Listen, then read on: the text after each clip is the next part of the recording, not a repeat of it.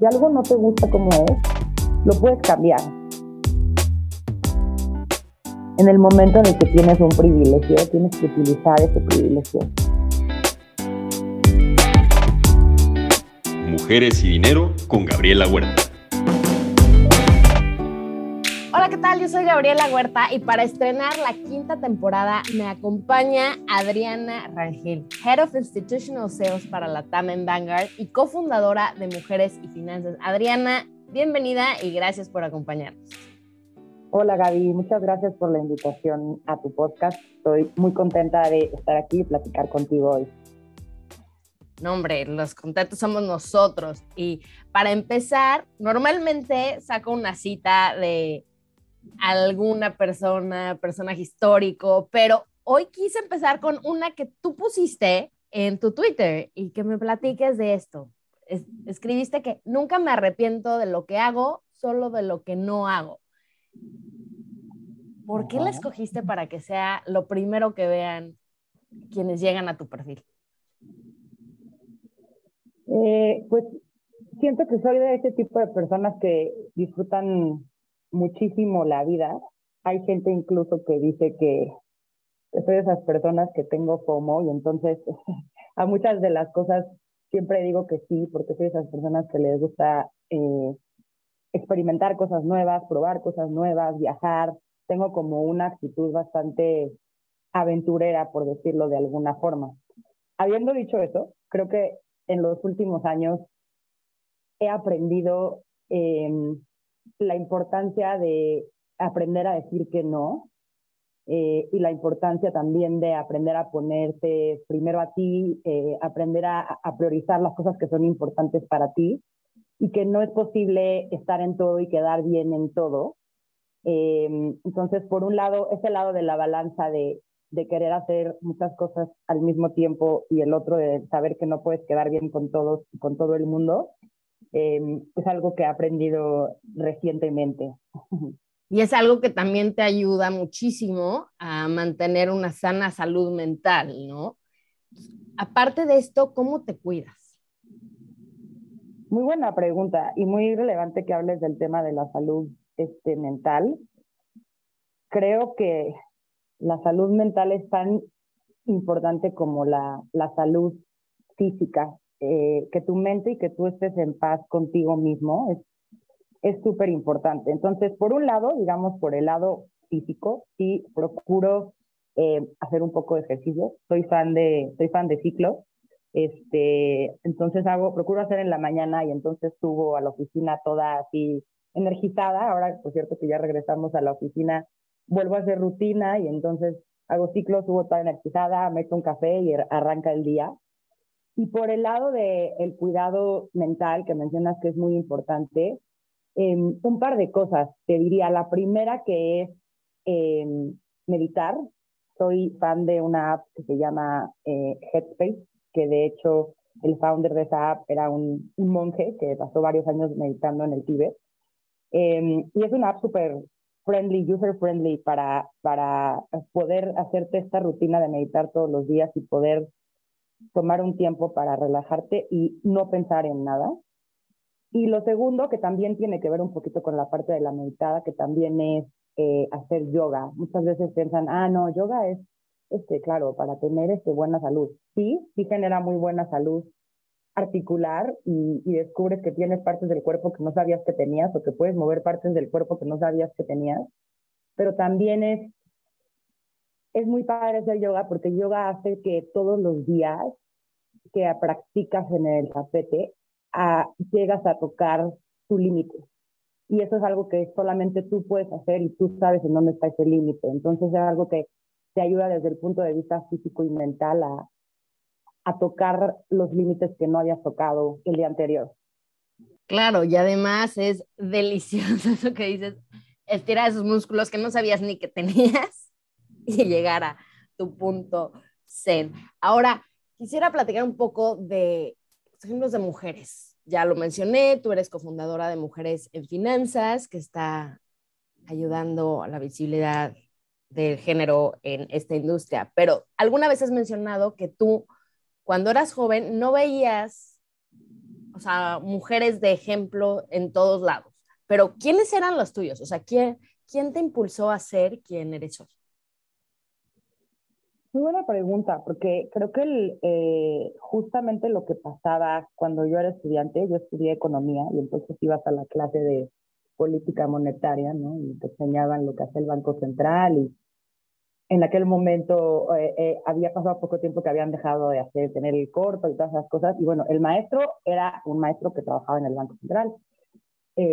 los subgobernadores eran todos hombres, el gobernador del Banco Central era hombre, todo, todo alrededor era un mundo de, de hombres. Tuve, tuve, la verdad, eh, varias mujeres maestras en, en, la carrera y algunas de ellas que también tenían participación en el sector público. Entonces, de cierta forma te ves reflejado en esas personas. Em, y, y, esa parte de, de, de, poderse ver reflejado en alguien eh, hacia adelante o poder, poder aspirar, digamos, a, a ser como alguien, es algo que en Mujeres en Finanzas em, trabajamos. Una, una de las tantos canales, digamos, que tenemos es un canal para universitarias, en donde justo lo que hacemos es visibilizar a todas estas mujeres que estamos en el sector financiero, que hemos crecido, que tenemos 10, 15 años en el sector, eh, y poner este ejemplo de, de, que sí, de que hay, hay, mujeres, hay mujeres en puestos de liderazgo, y poder, eh, y, y poder inspirarlas para que también se vean reflejadas en alguien se animen a participar, se animen a, participar en procesos de reclutamiento, a levantar la mano, a concursar en premios este, que hay, digamos, que tienen referentes al sector. Y contestando un poco la pregunta sobre qué tipo de mujeres también te han eh, inspirado en el pasado, eh, la verdad he tenido el privilegio de trabajar con, con mujeres eh, muy, muy buenas, em, de las cuales he aprendido muchísimo. Eh, una de las mujeres con las, que, con las que trabajé en mi vida pasada fue con Samantha, que sé que también ha venido a, a tu podcast. Eh, y ella definitivamente fue una inspiración muy importante para mí. Hoy en día también eh, aquí en Vanguard hay, hay muchas mujeres en, en puestos de liderazgo. De hecho, Vanguard empezó a publicar la participación de las mujeres en los puestos de liderazgo desde el board hasta, digamos, gerentes y los números se ven mucho mejor que el promedio de la industria. Entonces, eh, también tengo aquí varias, varias mujeres como, como Kathy Bock, que es la jefe del, del negocio de Américas, que también es una mujer que me inspira, eh, eh, con quien puedo tener pláticas muy, muy, em, muy buenas desde el punto de vista profesional también y desde el punto de vista personal. Y la verdad también no quisiera dejar de lado la importancia de, el, el, hecho de tener role models es importante, pero mis role models no solamente son, no solamente han sido mujeres. He mencionado un par que definitivamente han marcado mi vida profesional y con quien he tenido el placer de trabajar.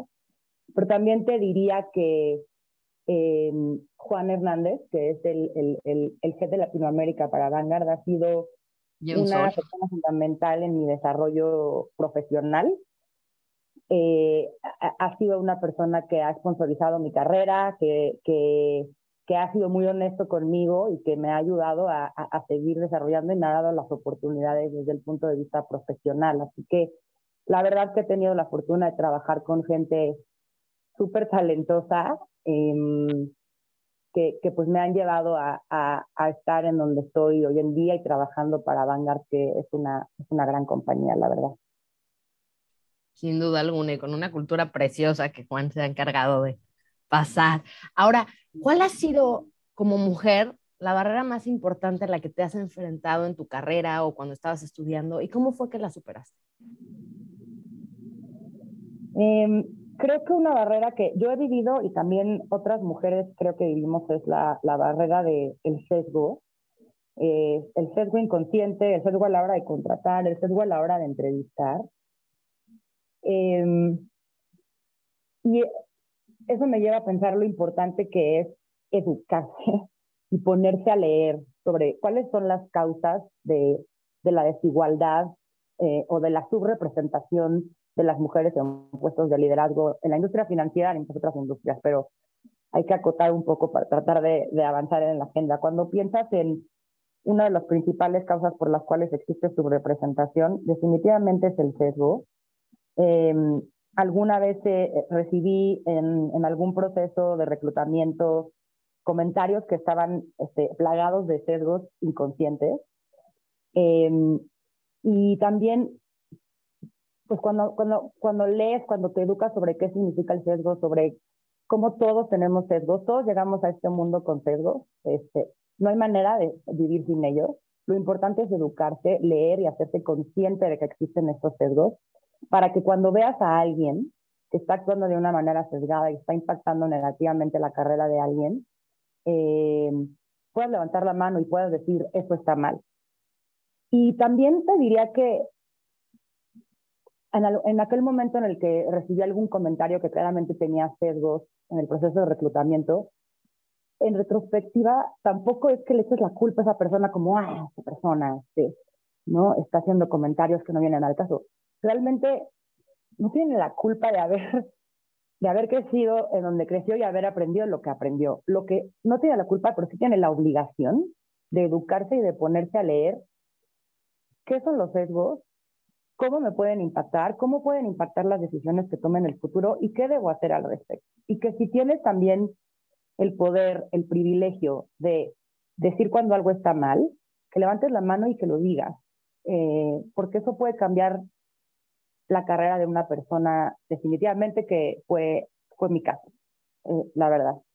Alguien, alguien escuchó este comentario y dijo, oye, no, este comentario no, no es adecuado, a esta persona le debemos dar la oportunidad porque tiene todo el skill para estar en ese rol y termine tomando, termine entrando a ese rol. Entonces, la importancia de educarse y la importancia de tener a alguien que sea un aliado o aliada que, que levante la voz cuando algo está mal es fundamental.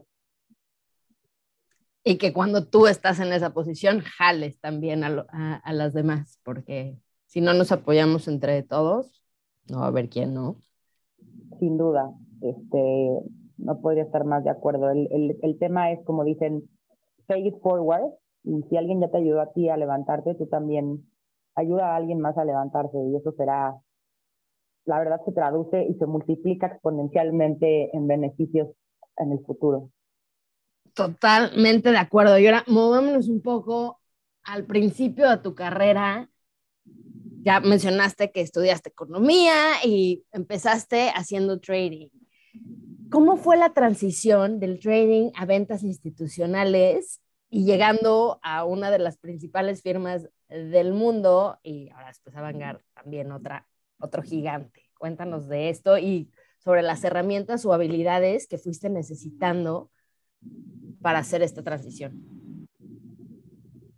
Pues porque la verdad es que sí, sufrí bastante en la transición, para serte muy franca. O sea, creo que en retrospectiva uno se da cuenta que todos los pasos que vas dando en tu carrera te van ayudando y te llevan al punto en el que estás. Entonces, pues sí, como sabes, la parte de trading es una, es una parte que genera muchas emociones. Este, mucha adrenalina, eh, mucha energía, que yo disfrutaba muchísimo. Este, em, y después, cuando empecé a buscar otras opciones, em, entré a un puesto que no era precisamente de, de ventas institucionales, era un, era un puesto como le llaman de subject matter experts, en, en el que en lo que hacía era trabajar para mejorar el ecosistema de los ETFs y ayudar a que los clientes que compraban y vendían ETFs para construir portafolios de inversión lo pudieran hacer de la mejor manera. Entonces, desde cierto punto, esa, ese trabajo tenía pues el componente técnico, ¿no? De entender, de saber cómo se operan, cómo se construyen y cómo funcionan y cómo se evalúan los ETFs, pero también la parte de relacionamiento, ¿no? Este, poder platicar con todos los intermediarios del ecosistema de, de, de, de, ETFs, por ejemplo, las bolsas de valores, las casas de bolsa, que habían sido anteriormente mis colegas o mis empleadores, este, y también los clientes. Entonces ahí empecé como a desarrollar ese, ese skill de, de, de relationship management, digamos, o de manejo de, relación. Y después, cuando entré a Vanguard en el 2019, pues ya tenía como esa desarrollado y muy entendido que yo era una persona que lo que le motiva es estar con personas, este, estar con gente eh, y, entender entender cuáles son las necesidades de las personas y ver cómo lo puedes, este, cómo, los puedes ayudar, cómo puedes ayudar a los clientes a, resolver eh, eh, problemas o preguntas.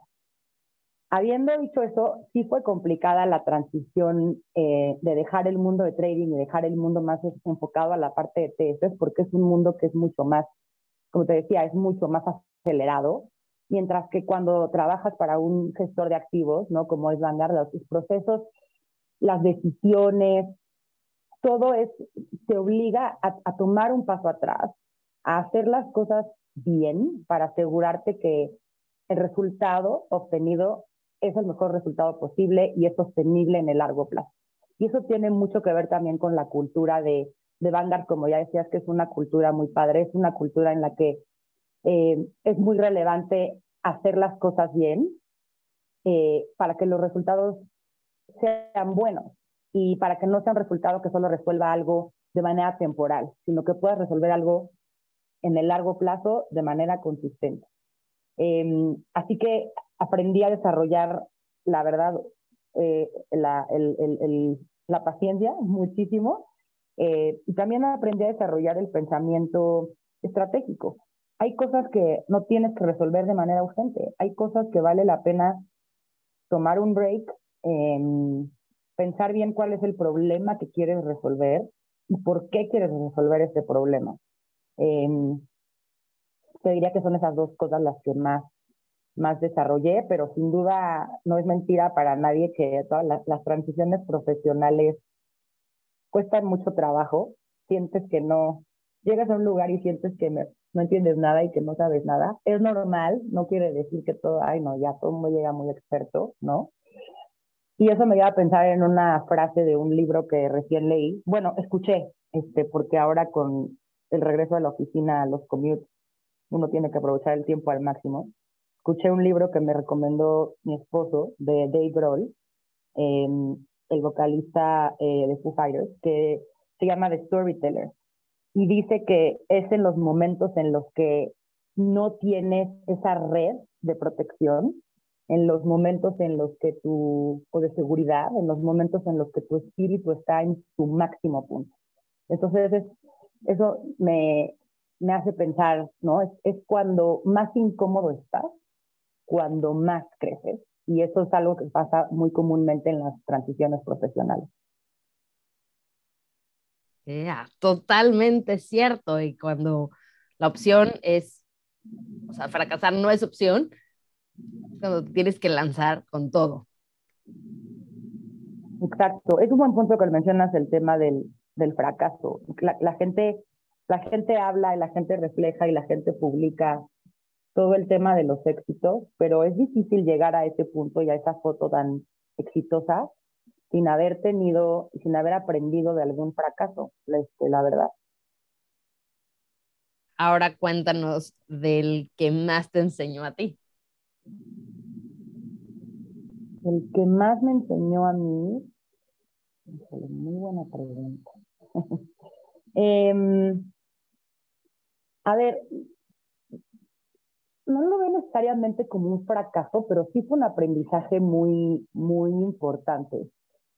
Em, cuando yo terminé, bueno, todavía estaba estudiando economía y mi primer trabajo fue en, en Scandia, que eh, en aquel momento era distribuidora de fondos. Entonces yo empecé a desarrollar como un estilo así del lado de del lado del buy side, de análisis, ¿no? Este, em, más analítico en ese sentido. Y como bien dijiste, por ahí un día me eché enclavado a la bolsa de trabajo de, del ITAM y encontré que había un puesto para una mesa de dinero. Y corría el año del 2007 y dije, no, esto está perfecto. Yo he visto que en las mesas de trading se ven padrísimas y ves estas cosas y lees y dices, no, voy a tomar esta oportunidad. Entonces yo entré en el 2007 y en el banco en el que yo trabajaba em, lo compró un banco inglés justamente en octubre o noviembre del 2007. Y bueno, luego todos sabemos muy bien lo que pasó en el 2008. Todo eh, explotó en mil pedazos. El banco que recién había comprado el banco inglés tuvo que ser intervenido este, por, por el gobierno inglés. Y entonces todo se, todo se, todo se detuvo, ¿no? Yo que había, me había cambiado pensando en que iba a llegar a un lugar en el que eh, me iba a divertir mucho y en efecto durante un año hasta antes de que todo explotara en septiembre del 2008 me divertí bastante y aprendí mucho.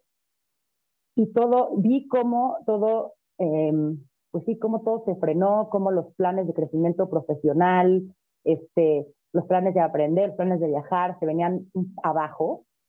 Eh, dije, híjole, yo tal vez no debía haber, no debía haberme cambiado a este lado que es tan vulnerable, que es tan volátil. Pero la verdad, creo que aprendí a, muy temprana como edad que eh, en el sector en el que estamos, sobre todo también, tenemos que aprender a, vivir con crisis, tenemos que aprender a construir resiliencia y eso fue lo que construí, y más bien pues a aprender, ¿no? O sea, ¿qué significa todo esto que está pasando? Yo tenía quizá un año de haber salido de la universidad y decía, ¿qué está pasando? Porque todo el mundo está gritando y todo está volando en pedazos, así de trabajo. Entonces, fue como un aprendizaje muy importante, muy incómodo, definitivamente. Eh, dejar cosas que quizá ya pude haber tenido más seguras en mi primer trabajo, cambiarlo por algo que me causaba mucha, mucha curiosidad pero como te digo, en retrospectiva aprendí, aprendí muchísimo y aprendí también pues, cómo funcionan, cómo funcionan las cosas, ¿no? Y no lo mencionaste, pero me suena que también a controlar las emociones y las inversiones, porque mucho pasa en, en, este, en este sector que la gente se va por la emoción y suelta cosas que no debía soltar o compra cuando está todo carísimo. Y esa paciencia y eso te ayuda un poco, ¿no? ¿Tú cómo aprendiste? A ver, desde el punto de vista personal, no, no, no en la parte laboral. O sea, sé que empezaste a invertir muy pronto en comparación al normal de la población, pero ¿cómo fue que te diste cuenta que tenías que diversificar más y te aventaste a hacerlo?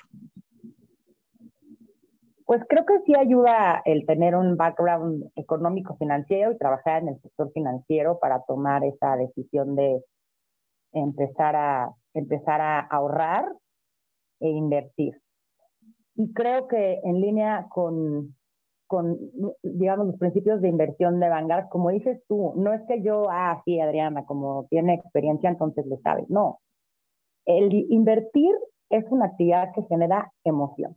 O sea, eso no hay duda. Entonces, ¿qué es lo mejor que pueden hacer las personas para, para no dejar que sus emociones eh, afecten a, sus inversiones? Que al final las inversiones son importantes porque es una herramienta para alcanzar objetivos, para alcanzar objetivos en el largo plazo, en el corto plazo. Al final es muy importante poner a trabajar el dinero que tanto, eh, tanto cuesta. Eh, ganar. Y creo que ahí, ahí sí se llevaría a, a, la parte de los, los, principios de inversión de Vanguard, que son, son generales, ¿no? Ahorita a lo mejor estamos hablando de un mundo en el que la gente que está en contacto con los activos, pero también la gente que ahorra e invierte y está en contacto con sus propios ahorros, tiene que tener claro estas, estas cuatro principios, digamos, de inversión que son generales para cualquier tipo de inversionista. Si tengas mil pesos o tengas millones de dólares, que son el número uno, tener metas de inversión que sean, que sean claras, que sean alcanzables, ¿no? que puedas medir. El balance, la parte de, asignar activos y la inversión adecuadamente y diversificar, o sea, no puedes poner este, todo tu dinero a trabajar en un solo tipo de, en un solo tipo de activo. Eh, importante mantener el balance y no esconderse de la volatilidad. O sea, la volatilidad existe, hay que vivir con ella, hay que participar en las ganancias y en las pérdidas de mercado. El tercero, que es mantener la disciplina, o sea, mantener la perspectiva, justo lo que tú decías ahorita. Hay gente que entonces dice, no, ya el mercado está 20% abajo, voy a vender ahorita. No, o sea, eso es producto de una emoción. Tienes que mantener la disciplina de largo plazo, tener un plan. ¿Cuál va a ser mi plan si el mercado se cae 20%? Ah, pues compro más porque está barato. Este, em, reaccionar de manera impulsiva pone en riesgo, pone en riesgo los, los retornos de tu inversión y el futuro de tu inversión.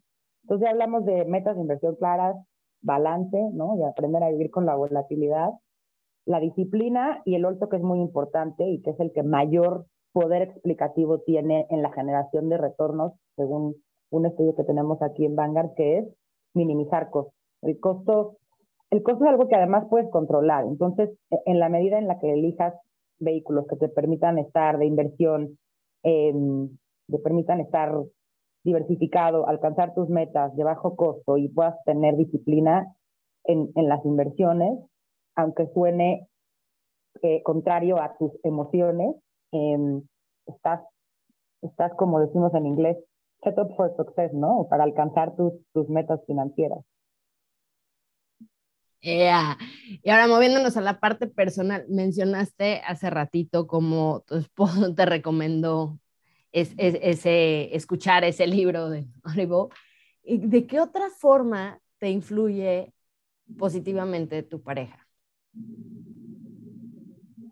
Qué buena pregunta. La verdad es que yo creo que una de las, de las decisiones que más importantes que uno toma en la vida es decidir con quién quiere estar en, en su vida. Eh, y hay muchos factores que, que, que influyen en esa decisión, ¿no? Eh, definitivamente él es alguien que eh, también trabaja en el sector financiero, entonces también la verdad a veces tenemos discusiones sobre qué es mejor, pasivo o activo. y luego ya mejor acordamos que no, no es, uno no está peleado con el otro.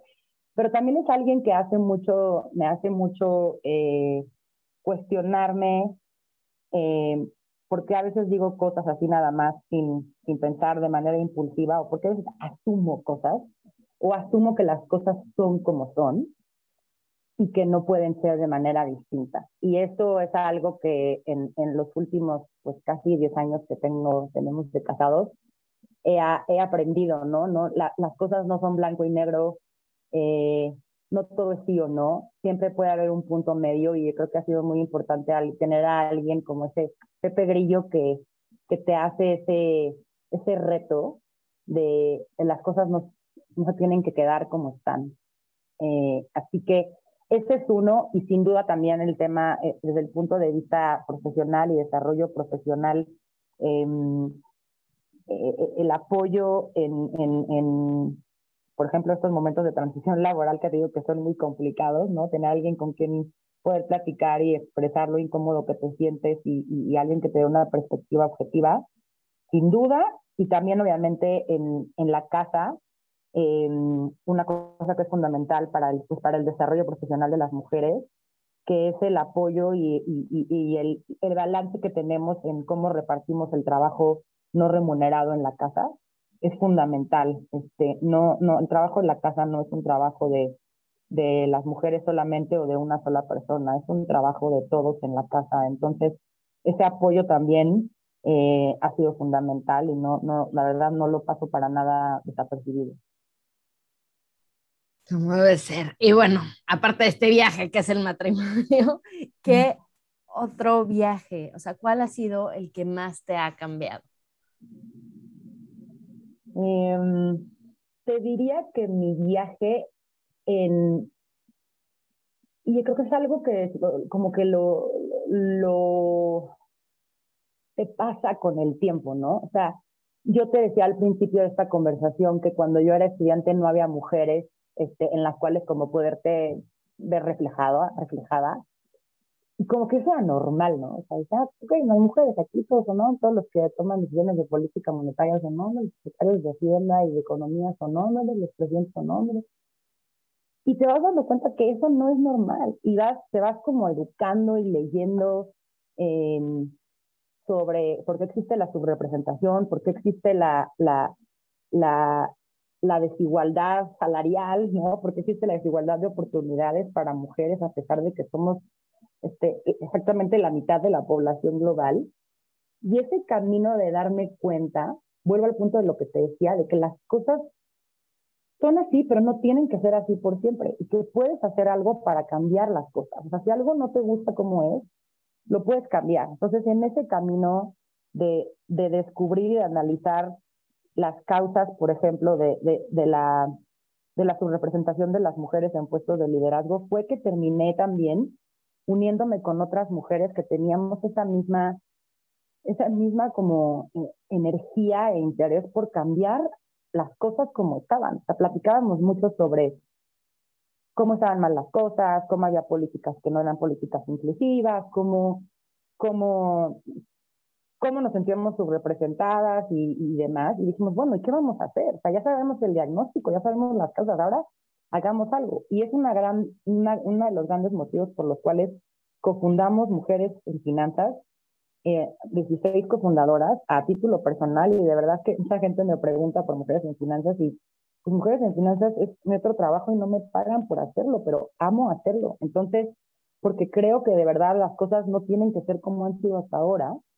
Eh, y ese camino, ese viaje, me ha llevado a, a, a, pues a aprender mucho de mí, aprender mucho también de, de, de, las situaciones, de cómo actuar ante las situaciones que se te presentan y, eso es este, fundamental. Otra cosa que te platicaría también que creo que fue muy, muy, eh, muy relevante para mí, hace, un año un amigo me regaló un libro eh, de feminismo que se llama Who's Feminism, escrito por Nikki Kendall. Y Nikki Kendall es una mujer afroamericana que creció en un barrio de Chicago que era súper violento y, eh, y donde de verdad las mujeres ni siquiera podían aspirar a salir de su casa y sentirse seguras. Eh, y, y me di cuenta que como que todo mi, mi esquema mental y mi, mi, mi acercamiento al feminismo había sido como súper corporativo, ¿no? O sea, como, claro, Leslie in y entonces, ¿por qué las mujeres ganamos menos? ¿Por qué no, nos, este, no pedimos una negociación salarial en nuestro primer trabajo? Como muy corporativo, como muy, pues si ya estás ahí en la oportunidad de tener una entrevista, es porque ya, ya pasaste ciertos escalones que te llevan ahí. Y leyendo ese libro, o sea, me di cuenta cuán, cuán corporativo había sido este, esta parte del feminismo que había desarrollado y cómo no te das cuenta cómo hay, feminismo también es ayudar a otras mujeres a poder tener acceso a las cosas más básicas, como poder salir de su casa, como poder tener un trabajo y llevar comida a la mesa de sus hijos, como tener la oportunidad de ir a una universidad, como tener la oportunidad de leer y tener que y poderse educar. Hay, hay muchísimas mujeres que, que ni siquiera tienen acceso a esas oportunidades porque tienen que hacer un montón de trabajo no remunerado en su casa, cuidar a alguien que está enfermo y que ni siquiera pueden aspirar a eso. Entonces, para mí fue muy, como muy revelador eh, leer sobre algo que me, que me interesaba tanto, pero desde otra perspectiva, porque te das cuenta que tu perspectiva es una y entender la perspectiva de los demás es fundamental, eh, eh, sobre todo cuando estás intentando, como yo, queriendo cambiar las cosas. Un libro que definitivo leeré, no lo conocía, muchísimas gracias por la recomendación, pero es que, o sea, es muy cierto porque la, la independencia económica te lleva a esa libertad y muchas veces no nos damos cuenta y hablamos desde nuestra situación de privilegio cuando sí faltan muchas cosas pero no nos damos cuenta lo mucho que hemos avanzado. De acuerdo, totalmente de acuerdo. Y, lo que dijimos ya, creo que yo lo reiteraría también para, para todas y todos los que escuchan el podcast, que es que en el momento en el que tienes un privilegio, tienes que utilizar ese privilegio. Eh, si no lo, si lo tienes y no lo usas, estás desaprovechando una oportunidad de, de mejorar la situación, la verdad y poco a poco vamos todas cambiando el mundo. Adriana, muchísimas gracias por acompañarnos. Ha sido un gran episodio. Un placer platicar contigo.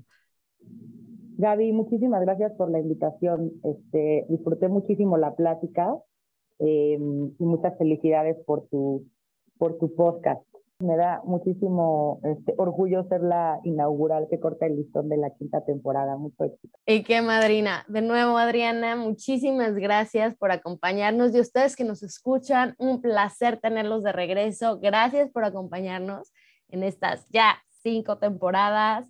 Ya saben, si les gusta el podcast, compártenlo, comenten, califíquenlo en su plataforma favorita, eso me ayuda un montón. Y si tienen alguna recomendación de alguien a quien deba entrevistar o algún comentario que me quieran hacer llegar, pueden hacerlo por medio de mi página gabrielahuerta.com.mx. Todos los mensajes los contesto yo. Igual me tardo un poquito, pero seguro de que ahí están. Muchísimas gracias de nuevo. Esto fue Mujeres Dinero. Yo soy Gabriela Huerta y hasta la próxima.